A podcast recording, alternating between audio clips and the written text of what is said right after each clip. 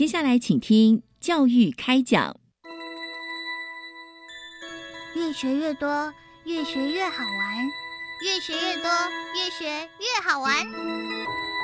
如果教育是春雨，我希望能滋养每一颗种子；如果教育是阳光，我希望能活络伸展每一株幼苗。聆听学子心声，分享教学心得，关怀环境变迁。扩大教育资源的平台，欢迎收听李大华主持的《教育开讲》。教育从倾听开始，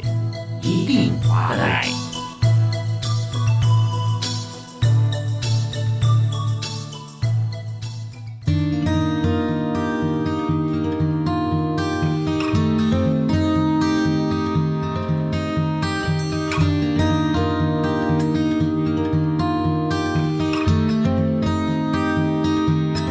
亲爱的听众朋友，大家晚安！非常欢迎您锁定国立教育广播电台，收听教育开讲节目，我是主持人李大华。我们在今天为您来啊访谈的主题是现在其他最重视的，每年到这个时候啊，所有的大学还有高中高三的毕业班哈，大家都聚焦怎么样能够找到一所理想的大学系所就读。那么学校也要看是不是能够收到我们希望能够啊寻找到的这个啊千里马哈，我们的同学能够进来。所以我们今天谈的是大学。学招生专业化，那我们特别邀请哈，由教育部高教司推荐，以前也是高教司的好朋友哈，是目前在担任宜兰大学呃教务处哈，在招生方面的组长啊，杨淑婷，淑婷组长你好，主持人好，各位听众朋友大家好，今天非常欢迎您到我们节目里面来，谢谢。呃，其实在这个时候，我们知道每所大学大家都在紧锣密鼓再来安排哈，在招生的这个部分嘛啊，那招生现在我们啊真的是多元入学了。是。啊，从呃在年初的时候，我们是这个学测啊，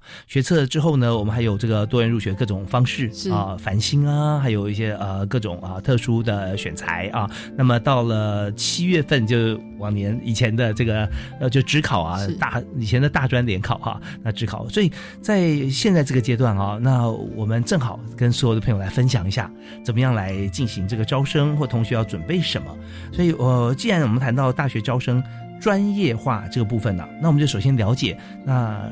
怎么样来做到招生专业化？好，是。那呃，以现在目前的各个主要的招生管道，繁星入学，然后个人申请跟考试分发。那其实三个入学管道里面最重要的入学管道，也是名额最多的入学管道，是在申请入学，就是个人申请的部分。是。那个人申请里面有几个呃，就是成绩是由几个部分来组成的，包括学测成绩，然后书审的资料，然后包括面试。那有的学校可能还有笔试，有实作。啊，然后有看不同的系所了哈。对，面试各个学校不太一样。不过书面资料是大部分的学校都会采用的啊，对，几乎都要。那为了要配合整个十二年国教，要在一一一学年度这一批同学要在一一学年度进入大学，所以其实高中的课程也做了很多改变。那课程呈现的成果，其实现在也逐步在累积当中。是。那为了要让这我们大学端在做招生审查的时候，更能够贴近高中端所呈现出来的成果，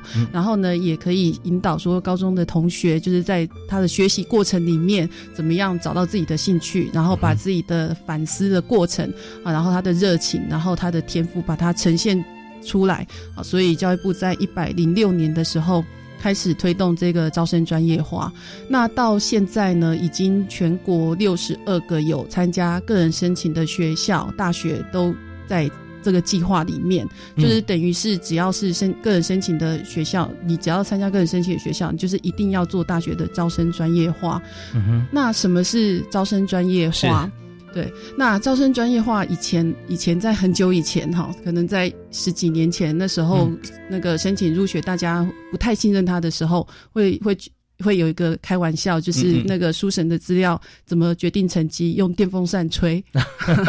好吹的吹的越远的，就是资料越少，好，那比较近的资料比较多，分数比较高。那当然并不是这样，这是开玩笑的。是那。这几年已经呃申请入学的资料已经都是线上审查了，好，就是线上审查的资料就舍弃。纸本了，不然觉得说你是不是印刷比较精美啦，你装订的比较丰富啊啊、是来决定。那这有时候就是大家会思考到说，要花这么多时间跟金钱来做这个呃备审资料的话，那是不是就会产生了一些不公平嘛啊？所以现在就用一化用电脑来看就好了。对，就是在呈现的形式上面有改变，从纸本变成电子档。嗯，好，所以同学在做美编这件事情上面，其实就可以舍去，就是就内容的部分去呈现它。是那我们就回到内容这件事情。那内容在审查的时候，就是大家会很关心说，那大学老师怎么审？嗯好，会不会大家心中的标准不一样？嗯那比如会不会有的老师他比较佛心来着，他给同学的成绩都比较宽松。啊那有的老师可能对同学的期望比较高，呀他给的成绩就会比较严格一点。嗯好，那不可讳言，每个人心中的尺不太一样。嗯那以往可能大学在审查的时候，老师就自己心中的那一把尺，然后评完分数，然后成绩大家讨论出来，好没有问题，那成绩就送到教务处，然后会诊出来就变成同学的成那个总成绩了。那可是，其实这样子，大家对于心中的共识还是没有做一个很清楚的讨论。对这个呃自由新政的范围太宽是啊，对，那所以呢，就是教育部就开始做这件事情。那其其中最核心的精神还是要把平量尺规做出来。嗯好，那尺规就是把那个大家心中彼此的尺，把它讲清楚。你的尺是是什么尺？是三角尺还是直尺？是多少什么样的尺？好，大家把它讲清楚。对啊，像这样，我相信很多朋友有经验，但也许不是呃都是大学教授，但是如果参加过一些呃，也许歌唱的评审、微电影的评审，或者说我们只是观众哈来看，或者说我们只是网友来投票，就会发觉说每个人打的分数不一样哦。我觉得呃特优哦，我分标准比较高，就九十。但但是我旁边的觉得特优，他就就九十八啊，那一下就差了将近快十分的集距，对不对？那怎么样把心中这把尺把它标准化，真的是要要要要思考哦怎么做，很难呢、是，它是一个不太容易的工程。嗯那所以我们在推动的时候，其实大学老师说这不难，因为其实我们在好几项招生审查里面都已经有评量尺规。嗯啊，其实评量尺规对大学来说不陌生，因为已经在用很久了，已经实施很久了。是那可是那个实施的时候，之前大学老师可能是在自己课堂上面的评分，好，嗯嗯对于他同学就是他自己呃班级的可能书面资料的评分，对他一人决定就好了。对，嗯那或者是说对于硕士班的那个口试的评分，那可是当这把尺要拿到评论评断高中生升大学的时候，它内容上面其实会需要做很大的调整。没有错。啊，因为我们对高中端的认识还有一大段的距离。呀，因为大学老师我们在跟老师在讨论的时候，老师说高中我们大家都念过高中嗯嗯嗯。啊，都没有问题。可是很很有一些老师他停留的高中的那个样态，可能是在他念高中的时候，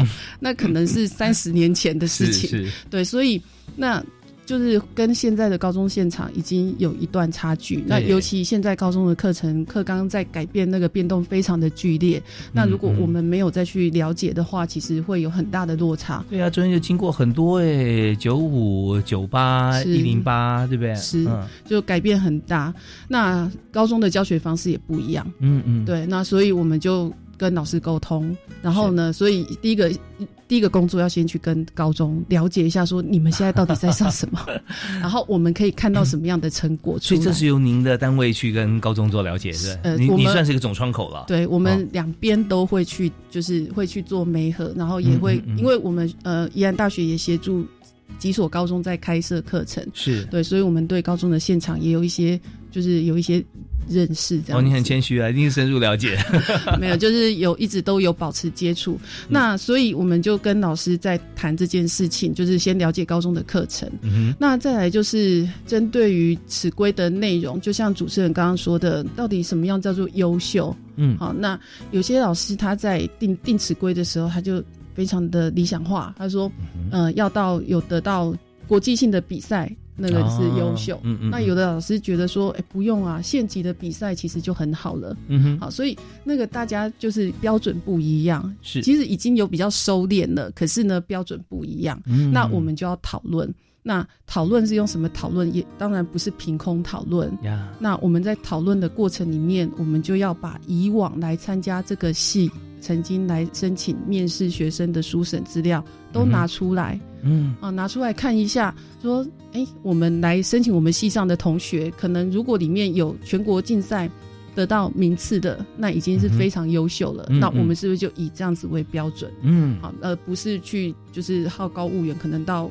要到国际级竞赛，可能这些学生又去了更好的学校。对，因为有的时候不只不是说呃信任呃地方或者说中央或者说国外的评审，而是要取决于这位同学他的企图心，是他是不是有付出行动啊？那有没有得奖，当然也是一个关键。呃，但是最重要就是看说他只要跨出他自己的这个呃学校范围，他会参加比赛啊，是就就就已经是第一步，就已经很棒了。对，嗯所以这些讨论其实都要在很务实的基础上面，然后拿实际的资料来看，我们还有留存这些资料，但也是都有留存。电子档。那如果说是以前的书面资料，可能就比较不一定会留存那么久哈，那么完整。对，不过因为线上书审已经执行了很多年，所以书这几年的审查资料都在线，就是都都可以取得，都是没有问题的。嗯所以这样子也很方便我们在做这些，就是在尺规在做评量的时候，然后拿来做一个以前以前证据的一个再检视，这样子。哦，是这样，也可以让我们从过去的这个呃评选出来的轨迹哈，而且印证，因为这些同学在学校表现，我们也都有记录，是，对，可以可以贴近来看，那也可以找寻出来说哪些当初我们认为是呃非常好，或我们不是那么呃觉得说是数一数二，但是进来的同学就后来表现是非常好，他有哪些特质？前后呼应一下，是啊，可以找到我们自己心目中理想的同学，也可以让这些同学啊适才适所能够进入啊宜兰大学，或者说其他，我们也把我们节目内容啊由呃杨淑婷组长不藏私的分享出来哈、很多学校也可以一起来采用。那我们现在为您进行的节目是教育开讲，每个礼拜一跟礼拜二准时啊七点零五到八点为您进行。那我们今天谈的是大学招生专业化，我们听一段音乐回来之后，继续来访问宜兰大学的杨淑婷组长。好，马上回来。就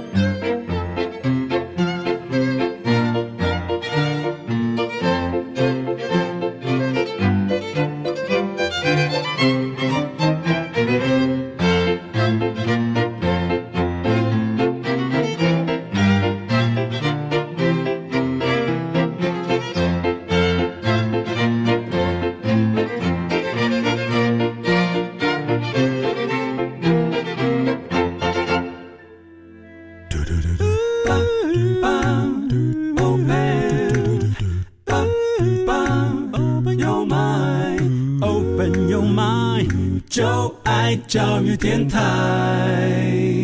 嘟嘟嘟嘟，Super Duper。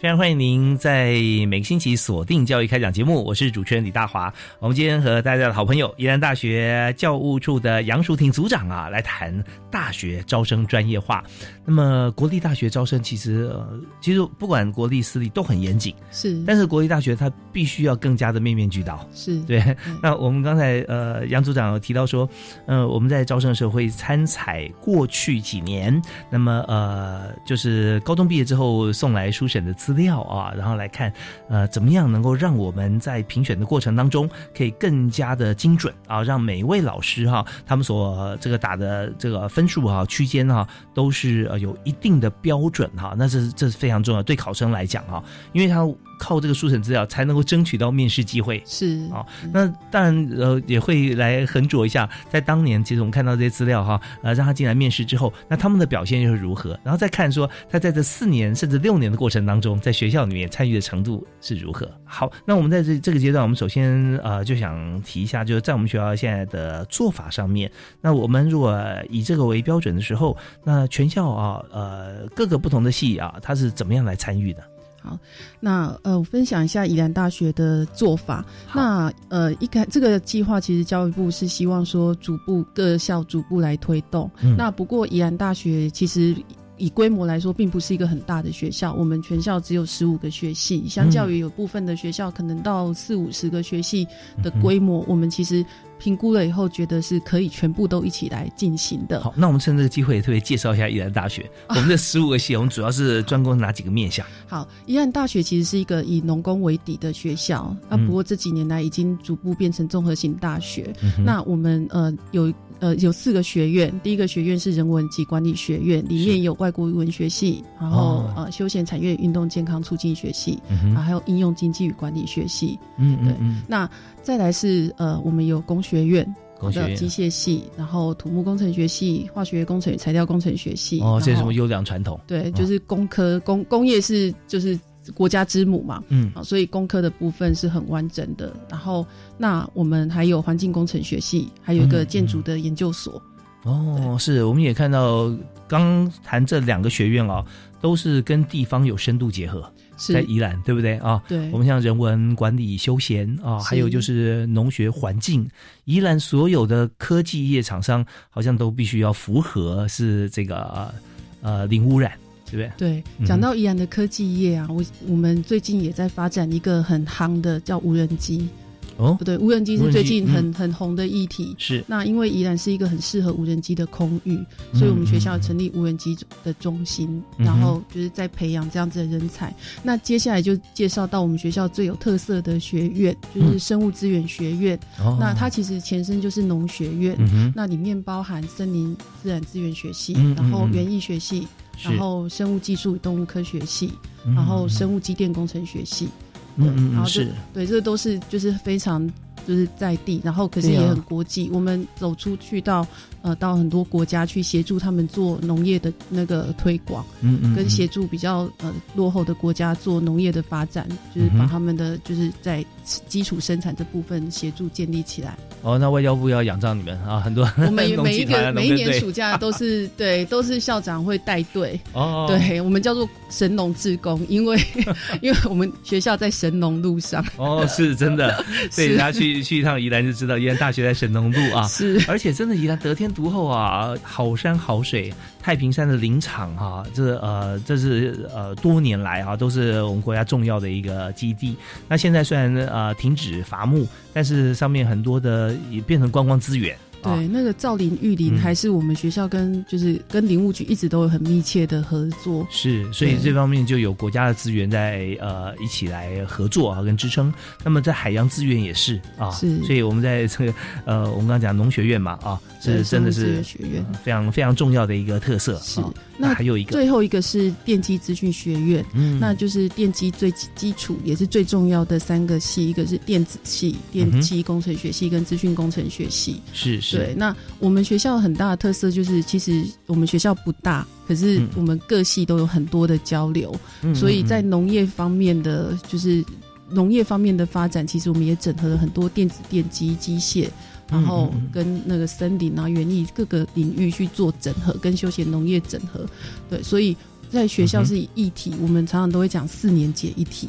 啊就是同学进来会有一题，你要用四年的时间。然后有学校会给你各种资源去解答它。哦，那这议题是怎么定出来的？议题是我们呃同学可以自己发展出来，或者是说我们也会有老师就是协助你去把这些就是可能我们有一直有兴趣在探索的议题，比如说粮食的议题、嗯食品安全的议题，嗯。然后森林保育的议题、环境污染的议题，啊，或哇，者这可以直接从这个联合国这十七项的这个永续指标上面就可以发展很多，而且这等于说大一进来啊，就已经可以有一个目标去写你的论文的发展。是。哦 OK，所以这方面真的呃有很多的项目可以来选择。是。那宜兰大学呃前任的校长啊，现在是在东华大学。是。啊，他也是教育部的好朋友啊，是是。在这个呃电机电算资讯方面啊是是也是专家，是。所以我们这第四个学院啊，跟呃哦这校长跟赵校长很有关系。对，是。但现在校长非常的棒哈，来把这个宜兰大学可以说发光发热，继续往上推升。对，我啊们现在吴校长是农业专家，是，所以真的像一所学校啊，呃，校长如果说像是这个呃轮替一样，像这样的方式啊，也是非常好的啊，资源可以共享，然后也可以各种不同的专业哈、能够来专业治校。是就是宜兰大学是一个呃小而精致，然后呃然后也很和谐的学校。OK，所以我们在以这个招生专业化的计划来说，我们第一年执行的时候，来访视的委员都很惊讶，说我们第一年怎么可以做出这么多成果？嗯那就是因为我们行政单位、教学单位大家都有一个共同的目标，就是努力在做这件事情。嗯所以我们访视的时候，委员不止一次跟我们确认：你们真的是第一年吗？是，真的是第一年。那我就接着谈一下我们就是做的几个特色，然后可是也也是是可以提供给所有就是在准备今年嗯申请的那个书审的同学来做一个参考，因为我们可能、嗯呃在做的方面有些学校也也也有一样的就是所见略同的做法。嗯那以前面有谈到平量尺规哈，这个是嗯校内就是呃各个学学系都要讨论沟通定出来的。嗯，那嗯评量尺规其实有一个很重要的精神，是我们要看他校内的表现。很多家长可能会很担心说，就是是不是申请入学要累积很多校外的成果，嗯要不要花很多钱去参加营队？对，大家又把这个方向给搞搞错了啊，就觉得说他要花很多资源才会有好成绩，才能进好大学。对，就是可能家长比较担心这件事情。啊对，那可是我们在发展平量尺规的时候，教育部也一再的提醒各校，就是要以要考虑到城乡差距的嗯这件事情。那宜安大学没有这个问题，因为我们本来就不是在大都市。嗯对，那我们就是跟我们合作的学校，其实很多也都不是那么明星都会型的高中，嗯所以呢，我们在这方面，我们就是会考虑到说，尽量以同学他在校内可以拿出来的成果嗯来来看。OK，好，对，那也一方面也可以协助高中在课课程跟校内的活动上面可以更多元一点，嗯就是多嗯办一点校内的活动，那这些未来大学都会看。嗯对，所以这个是在我们在发展过程当中强调的重点。是，所以呢，呃，组长在担任大学跟高中合作高中之间的桥梁的时候，那也就是要让高中知道说，你们多在高三呃同学，那可能高一高二就开始了嘛啊，对，多来培养同学多一些的机会哈，能够在校内来做一些成果出来。是，哦那对这样子的铺陈也有行之有年了，是吧？对，我们大概这这件事情大概做了三四年，就是跟高中端然后的合作，然后跟校内在做审查的时候也这样子在做提醒。OK，对那么稍后哈，呃，我们在下个阶段回来的时候，是不是也可以请组长跟我们来提示一下？那么各个高中哈，跟他们在这个沟通的过程当中，还有就是说他们呃帮同学来找寻他们在高中时段哈就可以有的申请的亮点，大概有哪些？好可以给大家做参考啊。好，我们休息一下，马上回来。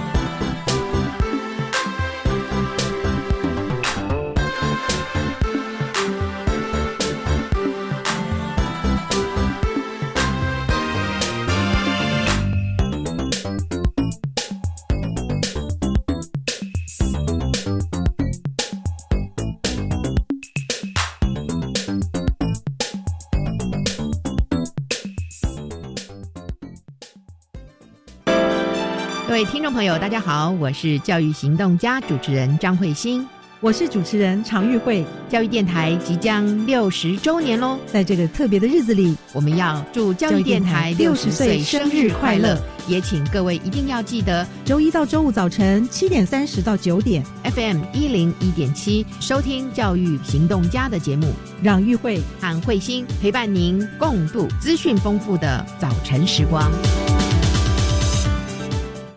第三届“我的未来我做主”反毒微电影竞赛征件报名开始喽！即日起到四月二十二号下午三点钟为止，不管你是大专生、高中职生或是国中小学生，以反毒为主题拍摄七分钟以内短片就能参加比赛哦！奖金最高二十万，你还在等什么？详情请上“我的未来我做主”官方网站及脸书粉丝专业。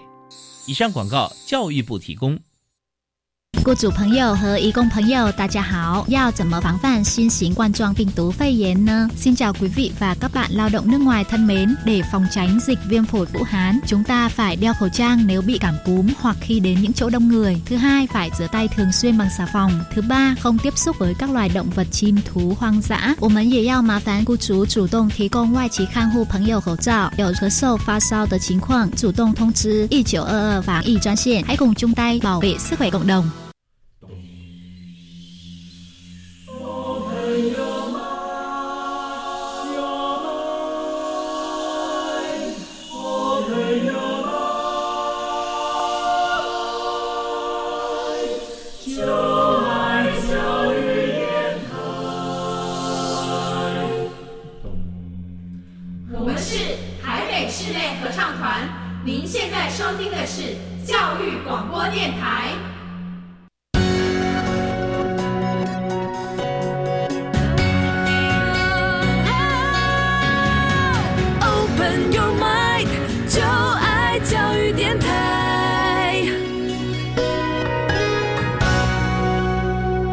欢迎您随时锁定我们的频道——国立教育广播电台，真的是最好听的电台。每次节目里面哈，呃，尤其教育开讲啊，还有很多节目，其实我也是教育电台忠实听众，都听到满满的资讯，而且这边深入浅出告诉大家最新的教育政策。呃，特别在今天所谈的是，所有家长跟高中毕业同学啊，都很关心的大学招生专业化，我们要进入大学怎么进去？那今天锁定的学校是国立宜兰大学哈，我们特别邀请宜兰大学教务处的杨淑婷杨组长。跟大家来分享啊，怎么样在这个沟通的过程中，让高中的同学、老师还有家长知道未来进入大学的方向，甚至我们可以提前培养我们要进入大学系所之前的兴趣啊，跟专长。那呃，刚才舒婷组长跟我们讲说，要跟好几所跟我们合作的学校啊，来跟呃学校的师长们来呃沟通，就是说怎么样培育同学。其实，在他们申请学校的时候，就已经可以有书审资料的亮点。是，那这要怎么做？好。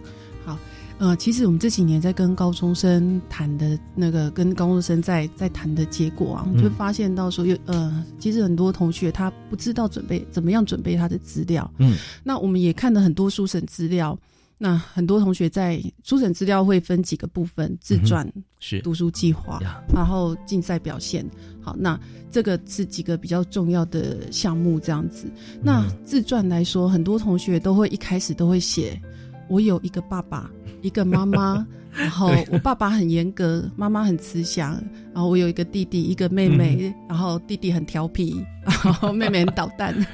真的是把他全家介绍出来。是有些可能还会写到爷爷奶奶这样子。啊，可是其实大学老师在看自传的时候，不是要看这些。嗯，啊，大学老师在看自传的时候是想要看说你的人格特质，好，然后跟我学习之间的关联，或者是你家庭背景跟我学习之间的关联到底是什么？到底是什么原因让你想要念我这个系？全国有两千多个系，为什么你就只挑了我们系上来申请？我想要知道这件事情。比如说，我的家里面是经商的，就是爸爸是做生意的，或者是开公司。好，那我可能在自传里面，我就会写说，我我爸爸他是一个就是在做某什么什么生意这样子，或者是什么贸易。然后呢，我从小观察爸爸在就是在做贸易的过程里面，然后有遇到什么样的状况，然后他用什么方式去去解决。然后我也因为爸爸的职业，我很关心这这方面的商业方面的动态，所以呢，我想要申请应用经济与管理学系。那那老师这样看了以后，就发现呃，就会觉得说，哎，这确实是有关联的。你不是是无缘无故就想要来念我们这个系，对，其实，在整个过程当中，像这也是就是面试嘛，哦，跟啊、找工作其实也是一样的。有时候像在职场上看很多履历表，发觉说今天看十个履历表，九个是来自同一个家庭，是。除了他姓名不一样以外，爸妈不一样以外，哦，我从小自由在小康家庭长大，父母对我疼爱有加，是。在学校呃跟同学相处和乐，老师也对我大加赞赏，如何如何参加什么活动，所以呢，这些就跟我们的工作或者说跟我们学校要收的同学的属性精神是一致的。对，精神是一致，但是你如果写的这些，那跟我没有关联，那我就很头痛，因为大家不要忘了，老师在看这些书选备选资料的时候啊，一天可能要看几十封，是，那你如果没有亮点，你没有给他个理由说我为什么要给你面试的机会，那你就等于白写了。是啊，所以刚才组长特别提醒我们，我们写的任何的一句话或一件事情，都是要跟我们来进入这个系所是有关系的。是啊，那怎么样让他有亮点？就刚刚提到，也许从父母举例来讲，父母的职业让我们观察到了以后，然后产生了兴趣，我知道了一些东西，然后我觉得，哎，申请这个戏其实真的是我想要的，那这时候就有关系。是，所以呢，我们也发现这件事情。不过后来我们也自己想过了，就是其实同学在准备呃这些书审资料的时候，他在简章里面只看得到说你大学校系要求我要提供自传读书计划跟竞赛资料，可是你没有告诉我我要往哪个方面去写。嗯所以其实大学也有责任告诉他说，我们希望看到你呈现什么样的内容。那所以呢，我们从去年开始就开做了一个引导式的自传，就是给同学一个格式，让让请他回答几个问题。哦，有哪几个问题？对，比如说呢，请他回答说你为何选择本系就读，好，嗯然后你的个人特质或者是学习经历跟我们系上的关联性是什么？嗯啊，对，然后你高中就读的期间，你有没有就是担任过一些干部，或者是有没有参加一些活动？那你在这个过程里面，你是扮演什么样的角色？OK，这很重要哈。这你看一听就知道，这跟我我弟弟很乖巧，我妹妹很调皮，或反过来这没有关系的，是 就不用写太多家里面的事情啊，阿公阿妈都不用写了。好，那另外就是说，呃，我常跟大家分享哈，呃，资管系、资工系跟呃中文系哈，老师要的不一样哦，不一样。对，那那呃，资工系就是呃老师一看哦，你参加象棋社、围棋社，而且长长达两年、三年，就表示哦，你可以坐在那边解决一个问题，你花四五个钟头不动啊，那表示你有这个特质，我们就可以进来。那资管系的话，你是参加这个各个社团负责公关啊、社长啊，你可以调和顶耐、跟人际关系沟通哦，那你可以 on 一个 PM 啊，当做专案管理的重要干部啊，那这你进来。那中文系你文笔写的再好，大概你写出来很难有标准。但是你说我投过社刊，或者说我在学校校刊里面担任过编辑，哎，那这个就蛮好的。是。对，对，所以就是要在自传里面写出来说你自己这这个你的人格特质，比如说我是一个很活泼的人，嗯。然后我是一个很有领导能力的人，那我可能很适合去念，比如说企业管理方面的科系，好、因为嗯对管理相关，对我未来就是可能就会走向这方面。那如果我是一个很喜爱大自然的人，我或许你就会呈现在说我为很适合念森林方面，嗯，哦，园艺方面。是啊，昆虫，对啊我 耐得住寂嗯寞，嗯在森林里面跟这些大自然相处，我听树的声音，那个风的声音，我感到相当的自在。是别人觉得很寂寞、很孤寂，在你身上觉得说哇，太缤纷了，太棒了啊！是，所以就每个人人格特质不一样，不是每个人都要念电机，每个人都要念医学系，每个人的人格特质有他适合的学系。是对，那所以当他在同学在高三的时候已经想清楚要申请哪六个校系的时候，那就要想办法把他的人格特质嗯跟这个校系要做一些连结。是，那其实现在好几个大学都有提供类似这样子的做法，嗯那所以同学也可以就是看看说你申请的大学有没有这样子的一个提问，可以让你去往这个方面去准备。是，而且大家不要忽略了，其实呃，教授、老师他们学养这么丰富，没有放弃教学去经商去赚钱啊、当然，在学校里面有很多成就感，但重点是说能够觅得良才而教，那真的是教授人生一大乐事。是，所以大家也可以去思考、去看一看啊。比方说，像今天我们访问宜兰大学呃教务处的杨淑婷组长，我们听了也觉得说，哇，这四个学院我都喜欢，欢迎大家上网去看一看教授他们的专长，然后你去选定说你想要进哪一个系，然后呃，你甚至可以去锁定哪一位教授他研究或哪几位教授他们的研究啊，你也去思考，能够陈述一些你贴近的一些经验，或者说你的向往。是面试的时候提出来，哇，那这个听了教授一定龙心大悦。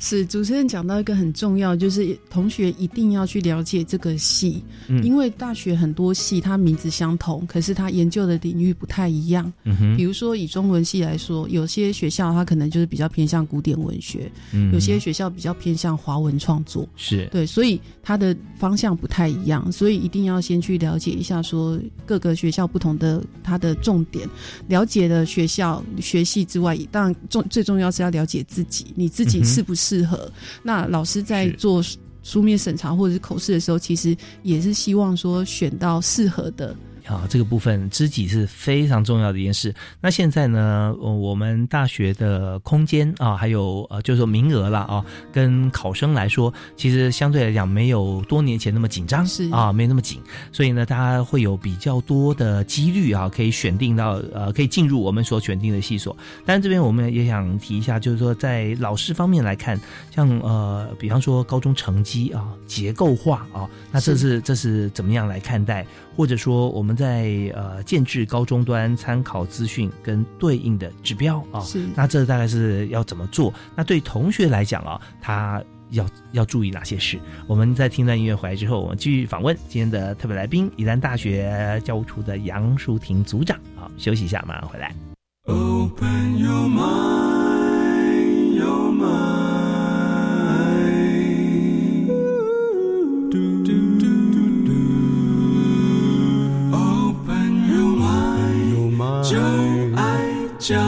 电台。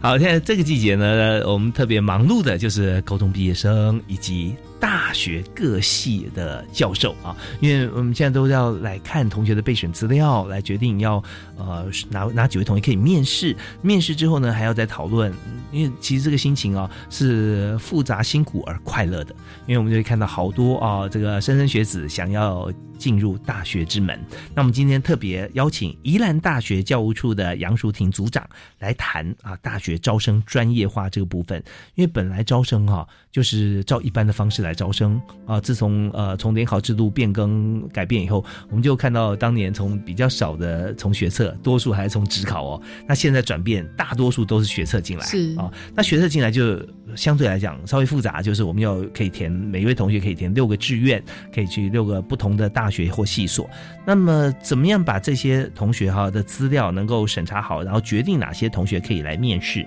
面试之后又决定谁啊、呃哪几位可以进入各个不同的系所，这真的让教授伤透脑筋。是哦，不瞒大家说，我自己在旁边看，我都觉得有时候真是赌一把，找到这个心中呃心仪的同学，所以现在同学也想找到自己最适合的学系，可是双方在对赌的那种感觉。那现在就不一样了，因为舒听组长特别带来大学招生专业化。那这边我们就这个阶段就来来说怎么样来做哈，就是说呃，现在我们从成绩单方面怎么样来看，那这是很头痛的一件事情。是，其实高中成绩是很多大学，呃，以以宜兰大学来说，很多老师会重视的项目。嗯那倒不尽然说看成绩好坏是怎样，嗯而是我们想要了解说这个同学他的学习曲线是怎样。嗯哼啊，他是开高走低呢，还是开低走高，还是一直维持在很稳定的一个状况？嗯，啊，所以这个走线是我们很想要了解的。是对，那再来是他的有一些比较呃，老师想要看的一些关键的科目。可是呢，高中的成绩，因为现在目前还没有统一，以目前高三的同学来说，还没有统一的格式，所以我们一直要到一百一十一年嘛哈。对，就是嗯一零八入学的这一届同学，目前呃高一的这一届同学，他们的成绩才会有固统一的格式，然后透过学习历程资料库来收集。是那我们呃宜兰大学也是为了要希望可以顺利衔接这一届同学，嗯所以我们从去年就开始把高中成绩单做一个结构化的处理。嗯那什么是结构化的处理？因为高中成绩单其实学校上传大部分是 PDF 档或者是影像档，哦那我们。大学端接收了以后呢，其实只能把它放大、再放大、再放大，因为每一个字都很小。啊，那老师在看的时候其实很辛苦。那有有有时候受限于审查的时间，那可能也没有办法看得那么的清楚。对。啊那所以呢，我们去年的时候就透过城市，就是写城市，嗯然后把几个重要老师最主要想要看的项目，比如说班排名，比如说校排名，啊，然后类组排名，这这这些资讯，通通都透过城市把它截取出来。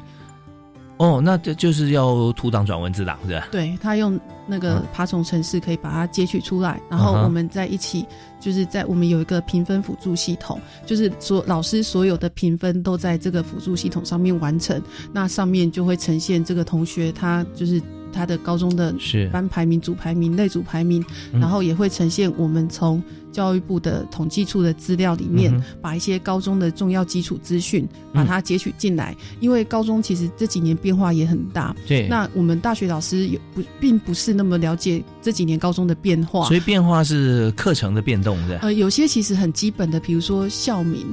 比如说，有些老师他可能就不太了解，说原来台北市就有两所大同国中，哦呃，大同高中，不好意思，大同高中，一个哦。是私立大同高中，一个是那个私立大同高中，嗯对，哦，那像复兴也是两所，是嗯。阳明高中也有两所，哦。然后清水高中也有两所，一所嗯。在土城，一所在台中。对，是是对，所以诸如此类的一些高中，就是可能大学，因为其实高中非常的多所，大学老师他在平常在大学的教学之余，他可能没有办法很那么密切的关注到高中的动态，所以我们就透过这个系统把要靠你们专家了。对，我们就把 教育部的资料每他每个学期每年都有定期在更新，而且一定是最正确的资料，把这些资讯都汇进去，然后呢，把这些同学的高中成绩单的重要资讯也汇到这个系统里面。那当然还有包括前面提到的尺规，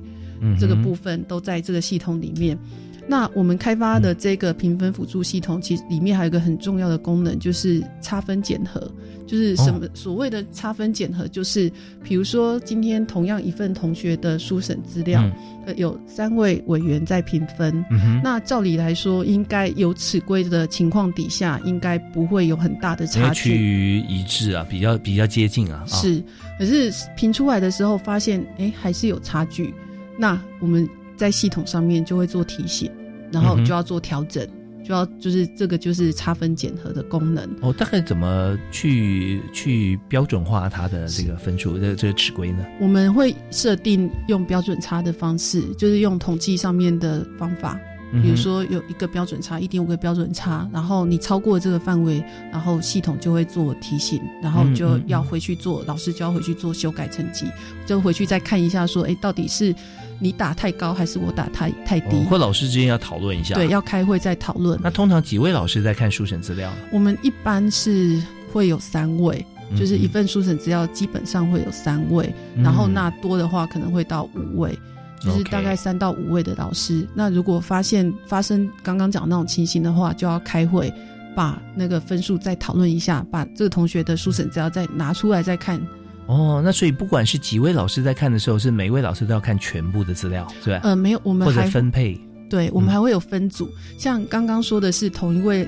同学，他的资料有三个老师看，发生了需要做那个差分检核的这件事情，嗯那也会有一些，比如说因为他的书审资料量很大，可能有一两百个同学，嗯那他就必须要做分组，可能一组。就是三四个同学搭配五位老师在看，那嗯另外一组就三十位、三十位，那可能这个戏它分了三组老师在看，嗯嗯那不同组的老师也有可能发生说，哎，这组的老师给的成绩可能比较偏高，啊嗯然后有些可能比较偏低。那这个时候我们也会用那个就是系统，对，用系统，然后用统计的方法，然后去呈现出来它的那个差异的情形。哦，那这时候就会看到，嗯，好像呃分数高的同学都集中在这一组老师里面。对哦，那系统就会提出来啊，那大家就会看到，那都会有呃各个不同检核的机制在里面。是哦，就是看分数是不是在一个合理的差距的情况底下。嗯那所以嗯我们透过这个系统，只要老师都评完分了之后，我们就马上可以开会，然后在线上直接及时可以看到说这个同就是不同的老师评分的情形，然后或者是整个系评分的情形，是不是呈现一个合理的分布，嗯有没有偏高或者是偏低的情况？嗯或者是有没有集中在某一个分数区间的这个情况。嗯哼，对，所以用用这样子的方式是可以很视觉化，而且很科学化的去把大家的差异讨论出来。对，对我发觉宜兰大学真的非常用心，因为真的现在在做像这样子系统来做区隔或提醒的学校，其实并不是很多。是啊，并不多并不多。那呃，重点大家一听可以听出来哈，我帮大家分析一下，就是第一个就是不同的高中。有分公立，有分私立啊。那他呃，可能同学或者说教法可能不太一样，但呈现出来成绩，你要以怎么样为标准，我们就必须要先把它来来制定出来啊。那我们看这么多，全台湾有多少高中职呢？呃，如果呃把高职也算进来的话啊，因为现在是交叉都可以进入学校嘛，高职的呃就职业学校的同学哈，技职同学也可以进入一般大学，那一般高中生也可以进入科技大学啊，技职体系。那所有总数哈，大概超过。五百所高中是啊，五百多所。那五百多所高中里面，他所打出来的成绩标准哈，就已经不一样了。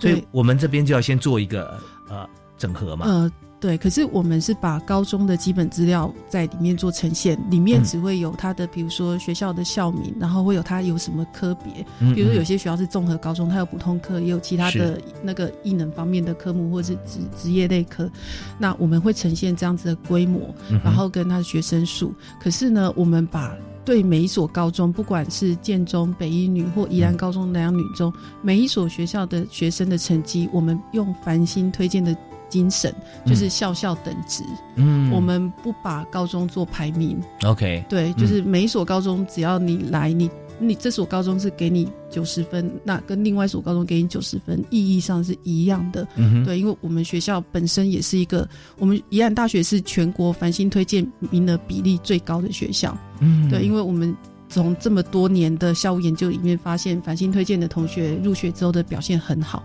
那我们也就一直用这样子的精神在看个人申请的高中成绩。是，所以放心在。最起码在宜兰大学，我们不会看高中的这个呃一般世俗的标准眼光或分数高低眼光来决定说我们要录取的分数高低，呃或者说呃名额从谁先优先不会啊，我们是在看所有同学在自己这所学校里面的表现。来做决定啊！对，那高中成绩其实呃，大家也不要很紧张，说那我高中成绩不太好，是不是就没有机会了？其实不会，因为我们在看成绩的部分，其实看的是学习潜力。嗯，对，所以我们在看。高中成绩其实它不是一个单一的项目，它里面会有很多综合性的，比如说你有没有参加学校很多高中都会办学科竞赛，嗯，啊有没有一些学科竞赛的表现，是，或者是你有没有在这个这个呃学科上面有其他的活动，嗯，好，那这个通通都可以呈现，就是都可以显示出来你在学这个专业上面的学习潜力，所以高中成绩只是其中的一个部分，嗯，那我们会搭配其他综合的项目来看同学的一个学习的情况。哦，对，所以这边大家就呃放心，就是说我们自己在学习的过程中，我们的三年期间啊，不是看三个月或三天。所以我们在这期间，我们有做哪些事情，哪些铺陈？其实，如果我们确实有心有做，那都可以呈现出来啊，这些都可以看得见。那也不用担心说，我们现在学校跟其他学校比起来啊是如何。那当然了，如果说在高中阶段感觉起来好像排名比较前面的高中，你也不要呃觉得说太放心，因为如果说在在这学校里面表现其实还不呃没有太多的琢磨，那跟其他一般或者说。我们在呃知识观念里面，主要不是排名在前面的高中哈的同学，但是他在这在学三年里面，他确实非常的力争表现啊。那这个时候反而会形成很多亮点，所以这个地方啊，我们看宜安大学真的做的非常的呃精巧，也不会因为说一百一十一年马上就到了，这两年我们就不太管它，其实也不会，我们做很多的设计在里面。只为这两年，我们是为了这未来的一一这这个在衔接它。嗯，对。那刚刚也有提到说各个高中的。部分呐，那其实呢，以高中来看的话，我们也想要了解说不同的毕业高中在宜兰大学的表现是怎样，所以我们在我们的评分辅助系统里面也会给审查委员一个背景的资料，就是比如说这位同学你是来自于假设呃南洋女中啊，那我们会呈现说南洋女中近这几年来我们累积了九个学年度的资料，然后入学的比前面来来入学的学姐好，然后她的就读了哪些。些戏，然后成绩表现是怎样，嗯。然后也有一些社团的表现，然后毕业后的流向是是什么，嗯。就是让老师对于这所高中的同学在我们学校的表现有一个认识，大概的印象。那当然，这个学姐学长的表现不代表他本人未来入学的表现，对，所以它是一个参考的方式，对，是一个参考值啊，不然就变算命了，对不对？是，但是可以看出轨迹，但也可以提出指点，因为这些呃学长姐他们有各个不同表现，但是这些表现呢都根源于他在大学四年做了哪些事，所以也可以建议同学，如果说有同质性很高，同样一所学校啊毕业，接受过相同的课程或老师的指导之后，那进入大学，你只要做哪些哪些地方，你就可以。大概可以趋近于哪些学长姐的表现，起码你可以达到啊。那换句话讲，如果你没有努力啊，各方面我们却不保证嘛啊，所以我们建议大家多做哪些事情，好，多做哪些有益于我们未来发展的一些学习。好，那我们今天节目时间差不多要到了哈，但是我们有些部分也想跟大家来呃来再请教一下组长啊，就是说。呃，像我们有许多审查委员，就是我们教授了是啊。那我们在呃看这些成绩之前，我们也会也给他一些前情提要，是希望这些老师哈能够呃怎么样来呃选取我们呃适合进来的同学。所以这边有没有一些像呃这些审查教授啊、审查委员，我们要怎么样来跟他们做一些呃沟通，或者说我们有一些机制上面怎么样来模拟？是我们在这个计划开始的时候，我们就到每个学系，然后所有的老师全部都找来，跟他说，跟所有的老师都说明那个这个计划的精神，大家规则是我们要一致的。嗯对，推动的项目是什么？我们个别的去击破，然后个别的去回答每个老师的疑惑，然后呢，那都都都疑惑都回答完了之后呢，我们在呃书审之的之前就会开教育训练。嗯，好，就是所有你要参加今年个人申请审查的委员，嗯一定都要来参加教育训练，是不然你就不能审查。哦对。所以这方面很重要哦，就是我们想要得良才而教的教授啊，还必须要来经过教育训练是啊。一定要经过教育训练。那我们会跟他跟呃所有要就是说的教授说明说，我们这个设计的精神是怎样。那实际上你们要怎么操作、嗯啊？那学校这边举办的教育训练结束了之后，我们会要求各系在实际上开始进行书审的时候，要嗯开共识会议。嗯哼，就是要大家要再把你们定的尺规，大家再讨论一次。嗯，然后呢，我们要求他们要把每一个系就是拿出高分群去年的资资料，高分群、中分、中得分群跟低得分群的学生的审查资料，我们拿出来看一下。哦，我们去年这样子的书审资料就是可以。就是大概是高分的，好、嗯嗯哼然后大概这样子是中得分，这样子是低得分，大家都讨论一下，然后再对照一下我们目前的评量尺规，大家都没有意见，都可以达到共识之后，我们再来开始进行书审。是。那审查完了之后，就是刚刚讲的审查结束了之后，分数有差异，我们要再讨论一次，OK，然后再做调整分数，嗯或者是嗯。再再考虑重新评分的事情。那全部都完成了之后，才算结束，他们才可以下班。对，刚才哈，呃，组长已经把我想问的问题回答了。我本来要问他说，在推动过程中最困难的是哪件事？跟老师沟通 就是跟老师沟通，因为大家都是专业人士，都是专业老师，是对，而且每个人专业知识是他们自己哈觉得最最认可的。是那这是如何透过行政的程序让大家知道说，我们在选材的时候，我们大每一个系的老师标准是一致的。是。哇，所以大家可以放心哈，呃，我们也建议所有的朋友，现在如果要申请入学的高中生啊，高高三毕业生，那么现在起码我们知道，在宜兰大学所推动的这个大学招生专业化这个部分，已经做的巨细靡遗，而且该沟通的地方啊，老师我们都已经沟通过了，因为我们知道说，老师在学校里面各个系所的老师，他们都有自己的专业哈，呃，这些部分呢都是自己最信赖的，但是呢，我们也觉得很难得的一点是，透过了杨组长的沟通哈，说听组长沟通之后，那大家也都取得一致的标准。这是是很不容易的事情，特别是呃学校的教授。那在这边我也呃最后一点时间，再剩下三十秒，呃，是不是请组长可以给我们做个结论？好，就是嗯要择你所爱，爱你所选啊，嗯没有就是没有最好的大学，只有最适合你的校系啊，嗯要知己，然后知彼，就可以百战百胜。OK，好，我们非常谢谢宜兰大学教务处的杨淑婷组长啊，在学校端呢，组长已经帮我们这个跟所有老师都已经沟通好了，那剩下就是我们自己要选好我们自己所需所喜欢的、所适合的系所哈学系来就读。那也欢迎大家可以上网来呃宜兰大学来看看我们怎么样来进行哈。那每个人有六个志愿，好好把握。好，我们今天再次谢谢杨淑婷组长，谢谢主持人，谢谢，感谢大家收听我们教育开讲，下次再会。